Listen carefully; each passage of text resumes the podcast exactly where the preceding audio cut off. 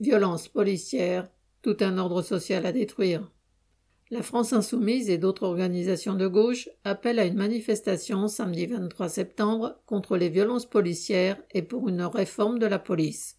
Ces organisations s'appuient sur le sentiment de colère ressenti à juste titre par bien des jeunes et des familles populaires après l'assassinat de Naël par un policier en juin dernier. Que les exactions policières et le racisme de bien des policiers révoltent ceux qui les subissent et au-delà une fraction de la jeunesse est plus que justifié. Dans les banlieues, les jeunes savent qu'ils sont à la merci de contrôles aux faciès ou d'injures, si ce n'est de coups de la part de policiers qui en général n'ont pas de compte à rendre sur leurs faits et gestes.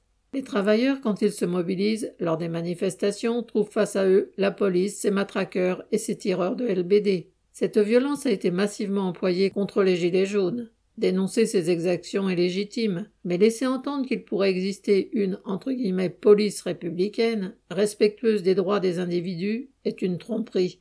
Les violences commises lors de manifestations ou de descentes dans les quartiers populaires ne sont pas le fruit de décisions personnelles des policiers, pas plus lorsque les CRS vont bousculer et frapper les travailleuses du piquet de grève de Verbaudet ou vont protéger des entreprises contre les travailleurs en colère, que lorsque les militants ou les travailleurs qui protestent sont arrêtés chez eux, comme ceux d'Air France il y a quelques années, ou ceux d'EDF dernièrement.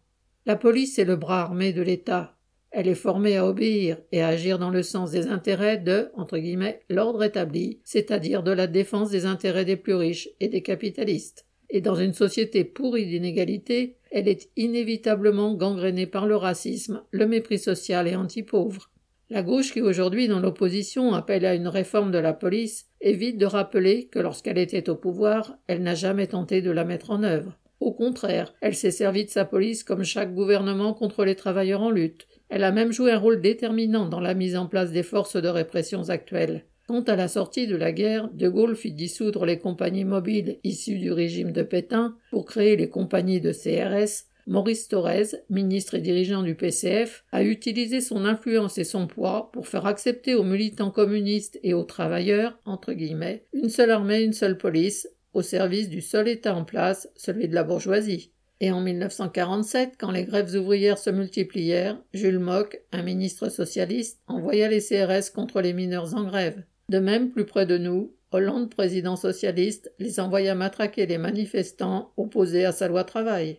C'est en s'attaquant à l'ordre social qu'on pourra en finir avec ces méthodes de la police. En 1871, la Commune de Paris a vu la plus radicale des réformes de ce corps, sa disparition et son remplacement par le peuple en armes.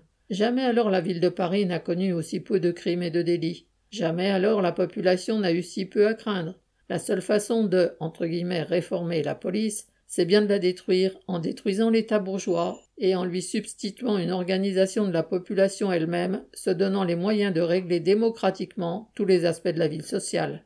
Marion Ajar.